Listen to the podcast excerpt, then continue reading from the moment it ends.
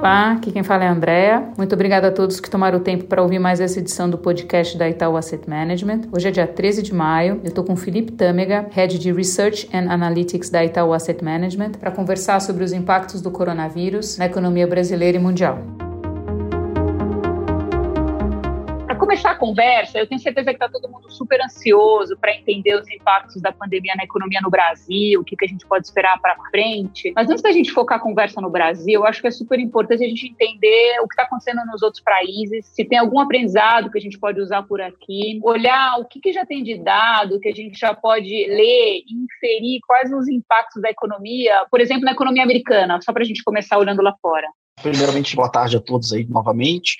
Estados Unidos, né? Acho que é, de fato os primeiros dados já começaram a sair, né, com relação à, à, economia americana, né, que começam a demonstrar o tamanho da queda de PIB, né, que a gente está enfrentando nesse trimestre, né, e consequentemente no ano de 2020 como um todo. Para dar alguns números aqui, né, a gente teve recentemente a divulgação do, do payroll, né, que é o dado de emprego, né, nos Estados Unidos, né, e foi um recorde de destruição de emprego, né, foram mais de 20 milhões né, de empregos sendo destruídos no mês, então é uma queda do emprego sem precedentes. Né? É, Para dar uma ideia, a, a, taxa de desemprego, consequentemente, ela saltou né, de um 4,5, né, ela estava em 4,4, né, mais precisamente, né, no último número, ela saltou para 14,7. Né? Então, mais de 10 pontos aí de aumento do desemprego em um único mês. Né? De fato, é muita coisa, né? É, inclusive até pior né, do que foi por exemplo, ali na, na recessão, de, na crise financeira ali de 2008, 2009. Então, acho que isso já mostra muito o tamanho e a escala né, do problema. Em termos de PIB, propriamente dito, a gente está no, no, segundo trimestre, onde provavelmente é onde a gente vai ver o maior impacto das paralisações.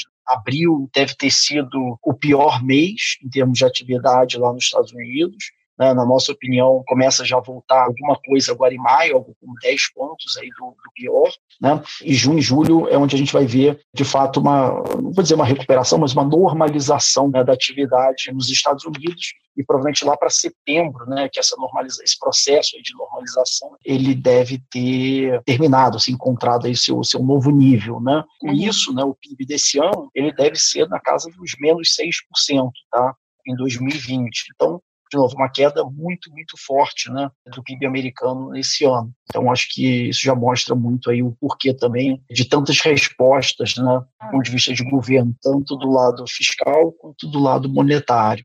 Sim, com esses dados já dá para ver que o impacto na economia americana é bem forte, né? E isso vai se repetir em vários outros países. E a gente está vendo também que cada país está em um momento diferente do ciclo da pandemia, né? Tem alguns países que já estão até um pouco mais avançados nas medidas de relaxamento do distanciamento social. A China, alguns países da Europa já estão mais à frente aí nesse processo. O que, que já dá para a gente ver do que está dando certo e o que, que é risco de fazer um relaxamento precoce e atrapalhar a retomada e, eventualmente, até é, a gente entrar no risco de uma segunda onda na pandemia? Bom, é, acho que a primeira coisa que a gente deve falar é que assim, ainda é muito cedo para tirar grandes conclusões. Né? A verdade é que nenhum país normalizou ainda completamente a sua economia pós-pandemia, mesmo a China, né? o primeiro país afetado, a atividade lá vem se normalizando, mas ainda não é claro quando né, esse processo de fato vai chegar ao fim e quando de fato a gente vai ter uma economia um novo normal. Acho que a gente não chegou nesse ponto para ter o ciclo como um todo né, na frente da gente para tirar maiores conclusões. Bom, dito isso, né, como você mencionou, de fato, vários países já vêm fazendo algum tipo de relaxamento. Né? Obviamente, a China foi o primeiro né, dos grandes países afetados aí a começar a relaxar, né, uma vez que as condições ali da epidemia, né, a, a, taxa de transmissão começou a cair bastante, né, então eles começaram a relaxar. Mas isso também é verdade, como você mencionou, em vários outros países. Por exemplo, pega a Europa, já tem vários países como a Alemanha, a Áustria, a República Tcheca, Reino Unido, França, né, Espanha, então, todos eles já vêm fazendo algum nível né, de, de relaxamento escolas foram reabertas, né, em outros não né? Em alguns você abriu restaurantes, né, mas com distanciamento entre mesas, né, com capacidade reduzida. Outros restaurantes estão fechados, bares também, é, parques, né, em geral, em muitos países foram reabertos, né, para o trânsito das pessoas, desde que não que não haja aglomerações. Então, assim, a gente está vendo uma, economias né, e sociedades que estão muito lentamente voltando, não vou nem dizer a normalidade, mas pelo menos a ter algum nível maior de mobilidade em que, depois de terem passado um, dois meses, né, em alguns lugares até mais do que isso, com pessoas confinadas né, nas, nas, suas residências, né, com saídas esporádicas apenas para atividades essenciais, né, para fazer compras, né, supermercados, né, farmácia, coisas do tipo, apenas eram permitidas. Né. Por exemplo, pega o caso da França, né, você até tinha que ter uma permissão né, para sair de casa. Em outros países isso também aconteceu. Então, quando você junta tudo isso, a gente começa a ver essa, essa normalização. Né? Algumas atividades econômicas né, também estão fora dos serviços, também estão voltando, né? algumas fábricas, né? algumas indústrias né? estão começando também vagarosamente a, a, retomar a sua produção. E isso também é verdade mesmo nos Estados Unidos, tá? onde a gente está vendo o pior, como é que eu posso dizer, o pior avanço da doença, né? É, em termos absolutos. Né? Quando você olha a quantidade né, de mais de um milhão de pessoas né, contraído a epidemia nos Estados Unidos e o maior número de mortes né, total no mundo sendo lá também, né? Acho que todos nós acompanhamos aí caso de, de Nova York, né, que eu acho que é emblemático ali, né, é, o colapso no sistema de saúde ali da, do, do, estado de Nova York. É incrível né, que alguns estados já nesse momento já estejam fazendo também algumas medidas de liberação. Acho que ali talvez os Estados Unidos seja o melhor exemplo para a gente, né? não necessariamente do que é correto, porque a gente não sabe o que é o correto aqui, mas muito mais, talvez, Hoje em dia tem muito pouca coisa que dá para falar, né? É, exatamente. Mas por quê? Assim, porque é um país muito parecido com a gente, né? um país continental, né? com vários estados, né? uma descentralização de, de decisões né? com relação à pandemia. Né? Então, cada estado tem a sua, a sua autonomia até determinado nível, né? assim, de decretar alguns relaxamentos. Né?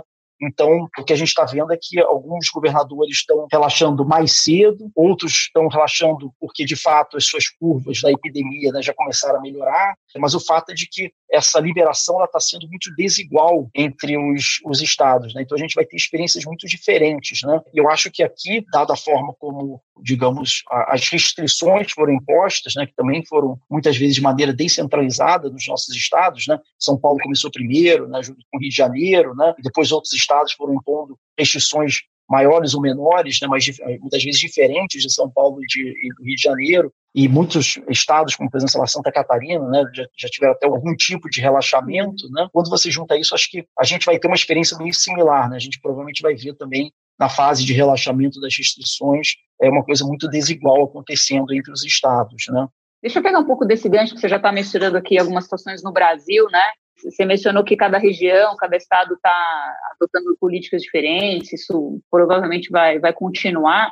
Mas que momento do ciclo da pandemia a gente está no Brasil? Já tem algum lugar que já está mais maduro para é, chegar mais perto do, das medidas de relaxamento? Como é que você está vendo tanta diferença entre impacto da pandemia em cada uma das regiões brasileiras? Deixa eu falar para o Brasil como um todo, depois a gente fala rapidamente das diferenças regionais. Tá?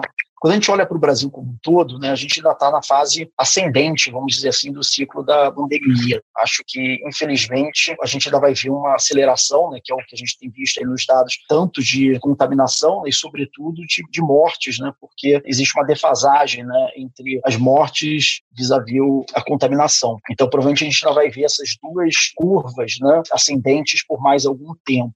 A gente estima aqui, de novo, com um grau de incerteza muito grande nessas contas, né, que o pico de infectados né, deve se dar por volta do final desse mês, né, talvez primeira quinzena, ali, primeiros 10 dias ali do mês de junho. Esse deve ser o pico né, provável da doença no Brasil. Né? De novo, a gente já tem aí quase um mês pela frente, né, talvez, de piora aí da curva do Brasil como todo. Dito isso, né, como a sua pergunta acho que foi bem no ponto, né, a gente acha que tem diferenças regionais muito relevantes aqui, né. A gente tem por um lado estados e regiões inteiras, né, em que parece, né, todas você está vendo aumento ainda, tá? Mas o aumento ele é decrescente, ou seja, está uhum. diminuindo o ritmo de aumento da epidemia, né? Isso é verdade, sobretudo para o centro-sul do país, assim, né?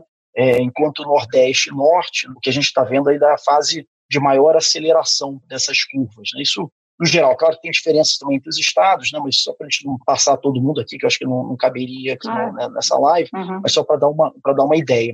Só um ponto que eu queria mencionar, tem um trabalho bem interessante que a gente fez, pegando tanto o estado de São Paulo e depois pegando o Brasil inteiro, né, em que a gente começou a olhar a distribuição dos casos por caso, por exemplo, de São Paulo, em mesorregiões, né? Então a gente pega as regiões de São Paulo, né, do estado de São Paulo, então Vale do Paraíba, né, região metropolitana, né, e por aí uhum. vai. E quando a gente pega essas, essas mesorregiões, né, e olha a distribuição dos infectados, né, frente à população, né, e a gente usa um índice de dispersão que é o Refindle, né, que é um bem conhecido assim na estatística, né, para mensurar um pouco a desigualdade, vamos dizer assim, entre as regiões o que a gente percebe é que o começo da doença ele começa muito desigual, né, porque ele começa basicamente na região metropolitana, né, depois mais regiões vão aumentando né, o, o, número de infectados, né, e, e esse negócio colapsa, né, indo para próximo de zero, que seria o indicador em que todas as regiões elas têm contaminação igual em função da sua população, o que uhum. nos diz né, que a epidemia ela se alastrou de maneira muito igual assim, né, no, no estado de São Paulo, por exemplo, como um todo. Quando a gente olha isso para os estados né, e para grandes regiões do Brasil, a gente também encontra um padrão muito similar, assim, que esse negócio despenca né, e fica né, meio estável, dizendo para a gente que, de fato, a epidemia ela se alastra de forma quase igual e ela passa a ser uma função muito mais da densidade populacional do que qualquer outra coisa. Bom, centro-sul e tal, que, que é o que você está falando, deve ser a região ali São Paulo, Rio, um pouco disso que você, desse comentário que você fez do, do é, é centro-oeste, tá, um pouquinho mais. É, centro-oeste, sudeste e sul, né, isso que eu, desculpa, que eu quis dizer tá. que é centro-sul, né, são uhum. regiões que estão tá. apresentando um padrão melhor, né. Bom, é, enfim, a situação ainda é bem complexa, acho que ainda tem um chão aí pela frente para a gente ver é, espaço para, eventualmente, ter alguns relaxamentos seguros é, sem ter tanto impacto é, é, na pandemia. E, em paralelo a isso, a gente está vendo, tanto lá fora quanto aqui no Brasil, os governos atuando né, para suprir o gap de geração de renda das famílias. Isso a gente está vendo como essencial, muito importante. Tem ocorrido é, de alguma forma aí no Brasil também, mas não dá para a gente ignorar que, que toda essa ajuda vai, de algum momento, ter um impacto é, fiscal que vai ser relevante, pelo menos no, no curto prazo, né? que a gente está vendo também uhum. é que é, todo esse contexto fez com que a, a, o ritmo de aprovação das reformas fosse perdendo prioridade também, né? Assim, a situação fiscal começa a, a, aparecer como um ponto de preocupação. E aí a gente vê um movimento muito acentuado no mercado de câmbio, por exemplo, né, com uma desvalorização importante do real frente ao dólar, e aí eu fico aqui me perguntando se você acha que esse movimento de apreciação do dólar, ele, ele já reflete um pouco dessa leitura de mercado sobre a provável piora fiscal que a gente vai ter mais para frente. Deixa eu só voltar um pouco algumas casas aqui, porque acho que a pergunta é bem interessante. Primeiro, assim, com relação ao fiscal, né? É, acho que o primeiro ponto que eu, que eu, que eu acho importante fazer aqui, acho que eu já cheguei a mencionar isso em outras ocasiões, assim, é que, dado que a epidemia ocorreu, né, que essa pandemia aconteceu, é ótimo, é positivo para a economia brasileira e para ativos de risco em geral né, no Brasil, que haja algum, algum nível de gastos maior, mesmo a despeito de nós termos uma situação fiscal muito complicada já há muito, há muito tempo, né? E, e inclusive o ano passado inteiro, né? Foi um ano, né, como você mencionou, de, de reforma, né? Foi o, o ano da reforma da previdência, né?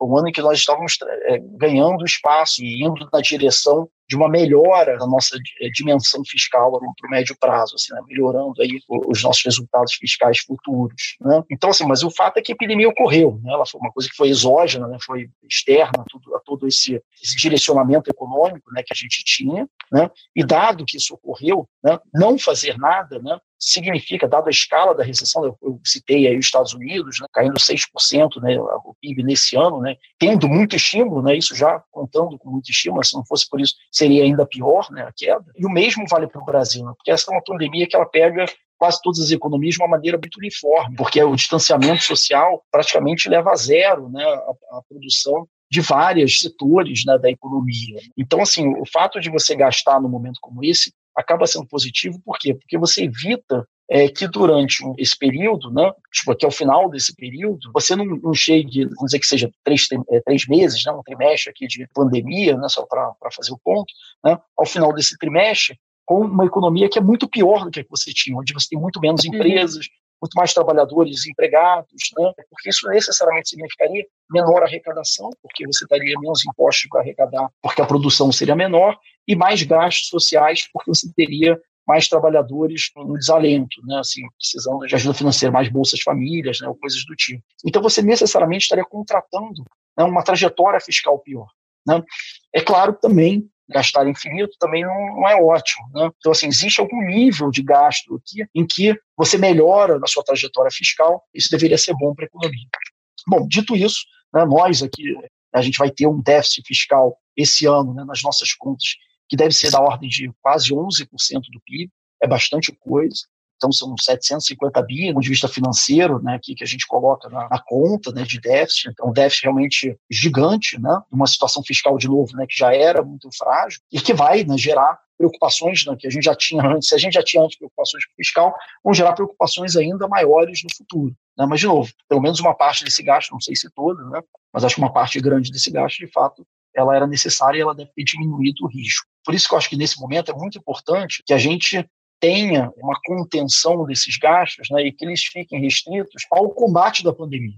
Acho que o nosso fiscal passado, infelizmente, não nos permite né, que nós continuemos a gastar muito no, no, no, período pós. E enquanto isso for verdade, né, enquanto o mercado acreditar que isso é verdade, né, maior será a âncora fiscal e menor será o impacto sobre o campo, né, que era a, a segunda parte da sua pergunta. E eu acho que é exatamente essa dinâmica né, de maiores gastos acontecendo no curto prazo e uma percepção, né, muito mais do que gastos de fato até o momento, mas muito mais uma percepção de que muito disso veio para ficar, uma parte disso veio para ficar, e ou que, esse crescimento muito baixo desse ano pode se perdurar durante muito mais tempo e ainda assim atrapalhar a trajetória fiscal, da trajetória fiscal ser mais difícil do que a gente via antes. Então a combinação dessas duas coisas, né, é que está gerando exatamente essa, é, esse medo, né, esse receio acho que, do mercado com relação à trajetória fiscal e, consequentemente, né, piorando aí os ativos riscos em geral, entre eles o, o câmbio. A forma do gasto vai fazer bastante diferença, né? Se ele está limitado e construído ao, ao que acontece agora ou se ele já se contrata ali para frente. Então, legal. Bom, os movimentos de preço têm sido super intensos em todos os ativos. Eu mencionei aqui o câmbio, né? Em todos os mercados isso também está acontecendo. É, mas, assim, o câmbio nesse patamar a gente nunca previu, né, num ambiente sem pandemia.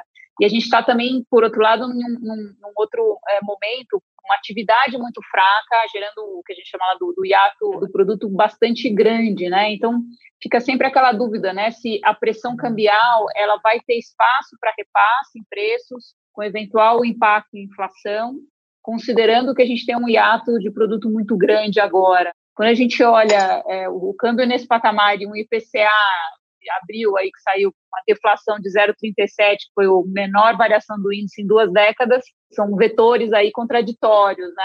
Como é que você vê isso? Uhum. Você acha que tem espaço para alguma pressão inflacionária mais para frente por conta do câmbio? É uma pergunta difícil essa, tá? Vamos, vamos por partes, assim, acho que no curto prazo certamente não, né, que eu acho que é um ponto que você mesma fez. Assim, nesse momento, né, o que a gente está vendo é, é, de fato o contrário, assim, uma deflação muito grande, até porque a despeito né, do, é, da, do aumento do câmbio, né, dessa depreciação aí do real, o que a gente viu também, né, em paralelo a isso, foi uma queda de muitas das commodities, né, algumas delas até, até mesmo em real elas até caíram também de preço. Então, isso, de certa maneira, minimizou muito do impacto desse repasse cambial para os preços domésticos. Né? Então, esse é, o, esse é o primeiro ponto.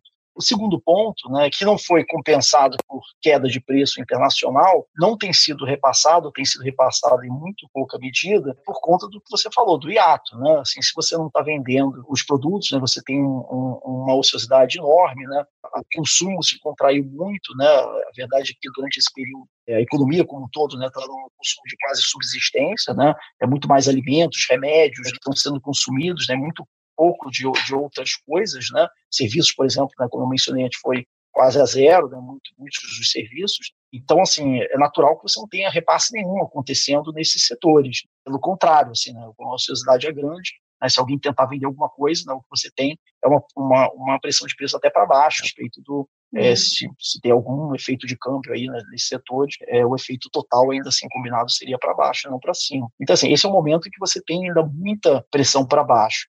Pensando para frente, né, acho que aí é uma, é, é uma combinação de alguns fatores. Assim. Por um lado, é necessário que essa âncora fiscal, como eu mencionei, assim, de essa percepção de que a trajetória da dívida ela não vai perder né, o rumo, né, que ela pelo menos estabiliza em algum momento, mesmo que seja um, um nível pior do que antes, né, e, e a partir dali ela começa a cair, é, se a gente continuar tendo essa âncora aí fiscal, eu acho que, de novo, o câmbio, primeiro, já não deveria se desvalorizar tanto né, para frente, quanto também o repasse que vai dominar vai ser o hiato. Né? O hiato vai acabar segurando muito do repasse como um todo.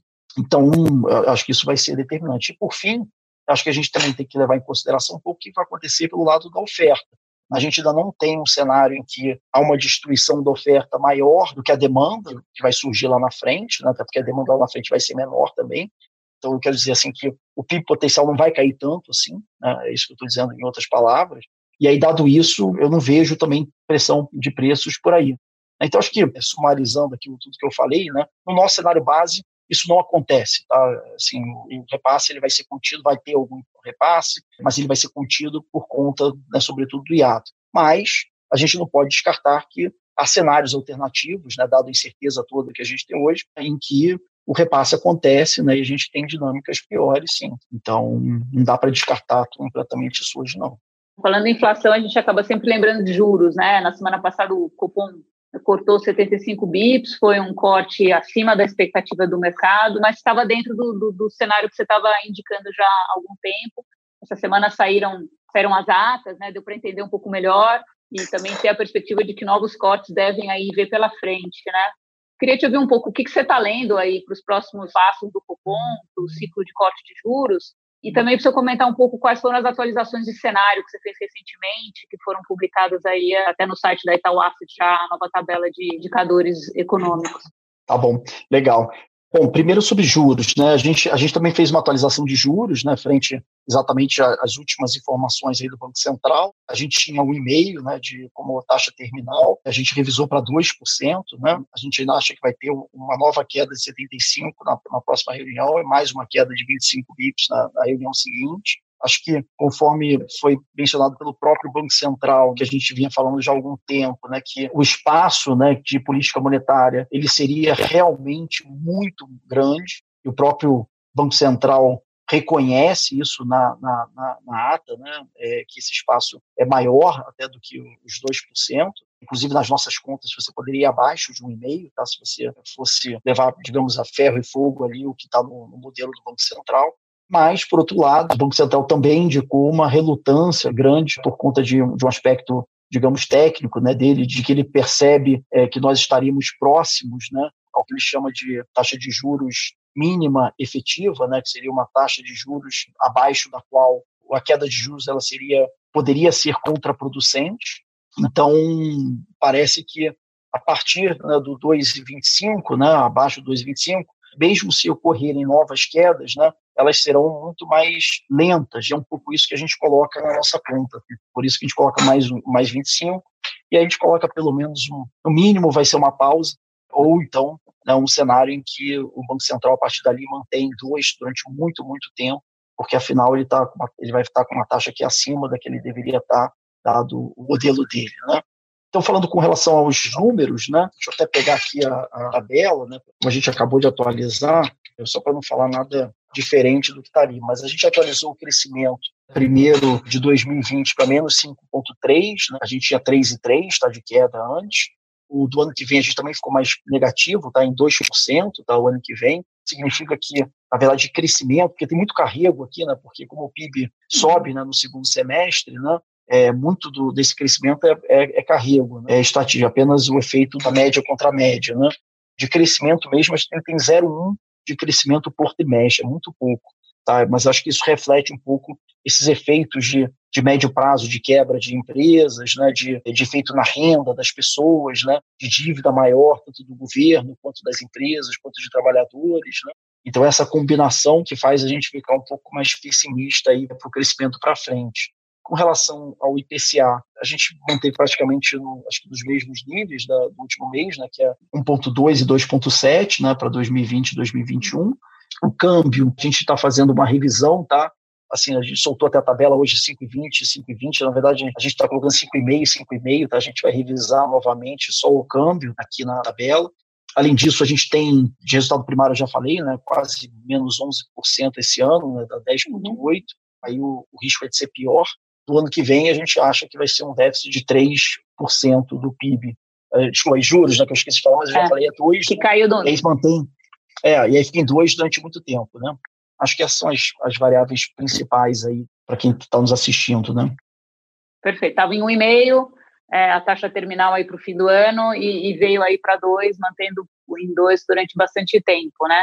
Tem uma pergunta aqui para a gente terminar, que eu acho que, é, que a gente pode é, explorar um pouquinho. Ela fala da desvalorização do câmbio, que a gente já falou um pouco, mas acho que o que está por trás dessa pergunta é uma expectativa de velocidade possível de recuperação, né? Tanto do câmbio quanto tá. da economia como um todo. Juntando um pouco é, aqui do que a gente ouviu, até o Paulo Guedes falando na, na live dele no fim de semana, no, no canal do Itaú, ele falava muito de uma possibilidade de uma economia, de uma recuperação da economia brasileira em V e não em U, é o que seria o ideal para todo mundo, né? É, o que, que a gente tem que observar uhum. durante esse período para conseguir ir, ir, construindo essa perspectiva é, mais clara? Se a gente tem possibilidade de ter uma recuperação em V, tanto de preços de ativos quanto da economia, ou se a recuperação vai ser mais lenta, talvez em U, demorada a, a acontecer? Essa é uma boa pergunta, assim, é porque essa história do U e do V, assim, ela engana um pouco, tá? Porque, assim, a recuperação, ela, ela vai ter algum V, né? Vamos colocar assim. E uhum. por quê? Porque, no final das contas, assim, como existe uma recuperação de nível de atividade aqui, que ela, digamos, é inexorável, assim, né? A não sei que nós é, morramos todos, né? Porque é, no, no não, assim, é, porque eu sei que o Brasil deixa de existir, né? É, é, é no final das contas é isso. Por quê? Porque assim, todas as atividades, muitos setores, né, tiveram quase zero de atividade nesse período, né? Pega, uhum. sei lá, restaurante, né? O quanto a gente teve de atividade de restaurante? Muito pouco, né? Porque foi só delivery, né? É, o quanto a gente teve de manicure, cabeleireiro? Praticamente zero, né? Porque todos os estabelecimentos foram fechados, né? Então, assim, só de reabrir e de ter algum corte de cabelo acontecendo, de alguma unha sendo feita, isso já, já gera um efeito de nível de atividade que vai gerar um PIB muito forte no, no terceiro trimestre. No começo. Então, assim, tem um, uhum. exatamente, tem um efeito meio que estatístico aqui, né, de como a queda ela foi muito rápida e abrupta né, assim, na, na, no, segundo trimestre, o próprio efeito de nível vai gerar uma volta muito rápida também né, do crescimento uhum. no terceiro trimestre. Mas eu acho que o que importa, eu acho, eu acho que isso importa muito pouco aqui para a nossa história. O que importa é o que acontece depois disso. E assim, e quando a gente de fato recupera o nível, né, ou a trajetória, né, que a gente imaginava que teria acontecido na ausência do efeito do coronavírus. E aí eu acho que entra um pouco, infelizmente, um pouco de pessimismo aqui da nossa parte, porque essa é uma crise, né, que a, a resolução dela, né, ela passa né, necessariamente por uma combinação de crédito e transferências governamentais. E assim, e a, a combinação disso, né, ela é endividamento para todo mundo, porque no final das contas, né, o governo ao fazer transferência ele está se endividando, né, porque ele não tem poupança, né, então a dívida do governo vai aumentar. As empresas, ao tomarem né, dinheiro emprestado para poderem fazer frente o seu fluxo de caixa durante esse período de fechamento, elas vão sair mais endividadas né, da crise, e os trabalhadores, né, muitos deles, né, ou eles vão gastar as suas poupanças né, para poder ter o seu consumo de, de subsistência quando tiverem, ou vão, vão, vão alguns, infelizmente, vão perder os seus empregos, né, e vão ter, vão, vão ter dívidas também? Então, assim, no final das contas, quando a gente chega ao final desse período, né, a gente tem todos os agentes da economia piores do que eles estavam no primeiro trimestre. Assim, é, infelizmente, é inevitável. Isso é verdade no Brasil, isso é verdade no mundo inteiro. Então, assim, a única diferença entre os países é o grau de transferência governamental versus o grau de crédito que está sendo dado. Né? Porque quanto mais transferência governamental você der, mais desse custo social né, do, da pandemia está sendo dado no, no, balanço do governo, ou seja, está nas contas do governo. Quanto mais crédito for dado, mais esse impacto continua nas mãos do, do, do, do setor das privado, famílias. das famílias e das empresas. Né? Então, assim, uhum. no final disso, é difícil a gente acreditar que a economia rapidamente ela volta para o mesmo nível né, de crescimento anterior. Ela provavelmente vai crescer menos porque ela vai ter que absorver essa dívida maior. Então, assim, essa alavancagem maior vai, infelizmente, vai, vai fazer com que a gente tenha um crescimento menor pós-pandemia.